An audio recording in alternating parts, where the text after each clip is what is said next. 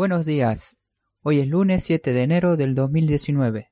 Ya pasamos la primera semana del año y seguramente muchos están en campaña para empezar el gimnasio o entrenar por cuenta propia. En lo personal, me parece perfecto que inicien y les deseo mucho éxito para que puedan avanzar y que no decaiga. Ahora sí, vamos con la intro.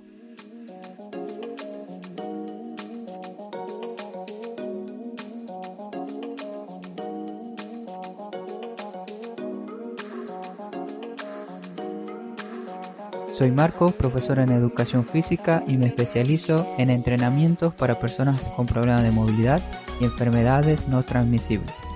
Este podcast es tu guía y ayuda para que inicies de una vez con verdaderos cambios en tus hábitos de vida para obtener la salud que te mereces. El tema de hoy que toca es ropa y elementos para entrenar, así que vamos a ello. Aunque no lo creas, esta pregunta me la hacen constantemente nuevos alumnos y personas que desean iniciar un entrenamiento. Es completamente entendible. Si es la primera vez que vas a entrenar, no sabrás qué ropa, calzado, reloj o accesorio utilizar. Por lógica, diríamos que para entrenar utilizaremos ropa típica de entrenamiento, así de fácil. Pero vamos más allá de esto. Este episodio es para personas que son un poco más temerosas y desean saberlo todo antes de iniciar un entrenamiento, por lo que no es lo mismo entrenar CrossFit, ir a un gimnasio tradicional de barrio o bailar en una clase de zumba. Voy a dar unos consejos simples pero utilizables. Lo primero y principal es estar cómodo con uno mismo. No importa la marca ni la calidad de la ropa que utilices para entrenar. Tienes que ser consciente que vas al gimnasio o entrenarás en casa para cambiar tu salud. Lo haces por ti y por nadie más. Por lo tanto, si entrenas en casa, basta con una remera, un pantalón corto y nada más. Además, aprovecha que estás ahí y entrena sin calzado. Yo particularmente aconsejo a mis alumnos a que entrenen sin zapatillas. Obviamente primero les pregunto y les explico el por qué. Si te interesa saber el por qué, en próximos podcasts lo diré. Las personas que no entrenan normalmente o no llevan una vida activa y saludable no tienen tanta ropa de entrenamiento como la tiene un entrenador o un deportista que lo hace constantemente todos los días. Este tipo de personas puede sentir que le falta ropa para empezar y si este es tu caso, yo te aconsejaría que te compres dos o tres remeras, uno o dos pantalones para entrenar y fundamentalmente un par de zapatillas cómodos para ir al gimnasio o correr. Y te conviene mucho más invertir en calidad que cantidad. Aquí te quiero dar un consejo personal. Yo al momento de elegir alguna ropa para comprar siempre busco algo de calidad. Por ejemplo, cuando me compro una camiseta me dura mínimo 2 o 3 años. Y eso que la utilizo constantemente una o dos veces por semana. A diferencia de la ropa de baja calidad, cuando opté por comprarme algunas de estas, la diferencia era muy notable. Pierde el color, se hace más pequeña y a medida que uno entrena va transpirando y la remera ah, como que adquiere ese olor, mal olor del cuerpo y se hace mucho más difícil eliminarlo. Cosa que no pasa con la ropa de calidad. Quizás te preguntes que para cada tipo de gimnasio las personas van con tal ropa y tal ropa para otro.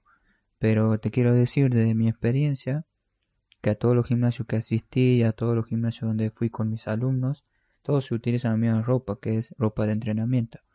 Lo que varía normalmente en los tipos de gimnasios son los calzados.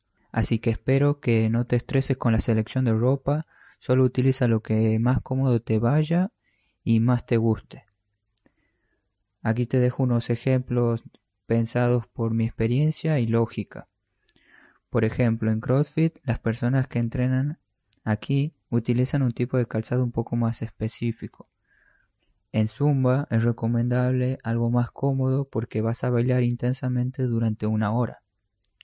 O en mi caso, para mis entrenamientos personales, depende del lugar de entrenamiento, ya que yo realizo clases a domicilio al aire libre o en gimnasio. Normalmente yo a mis alumnos le pregunto si se sienten cómodos de entrenar así, sin zapatillas, y si acepta, lo hacen. Muy pocos gimnasios aceptan a los clientes para que entrenen descalzos. Yo tuve la oportunidad de trabajar en Tucumán, en Argentina, en un gimnasio que se llama ATP, donde le enseñaban y le decían a sus clientes que no utilicen calzado.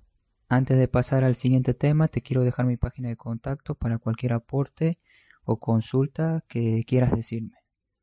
La página es www.entrenadorwellness.com barra contacto. El siguiente tema del podcast te hablaré sobre qué elementos utilizar para ir al gimnasio. Gracias a las nuevas tecnologías que van avanzando, existen muchos aparatos que nos ayudan a mejorar nuestro entrenamiento.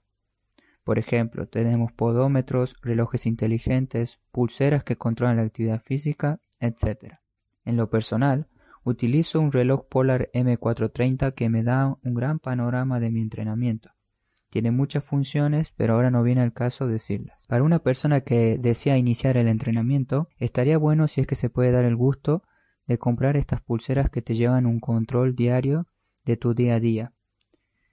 Yo en lo particular recomiendo la Xiaomi Mi Band 3 porque ya utilicé la 2 y también la 3 la recomendé a varios alumnos y personas cercanas.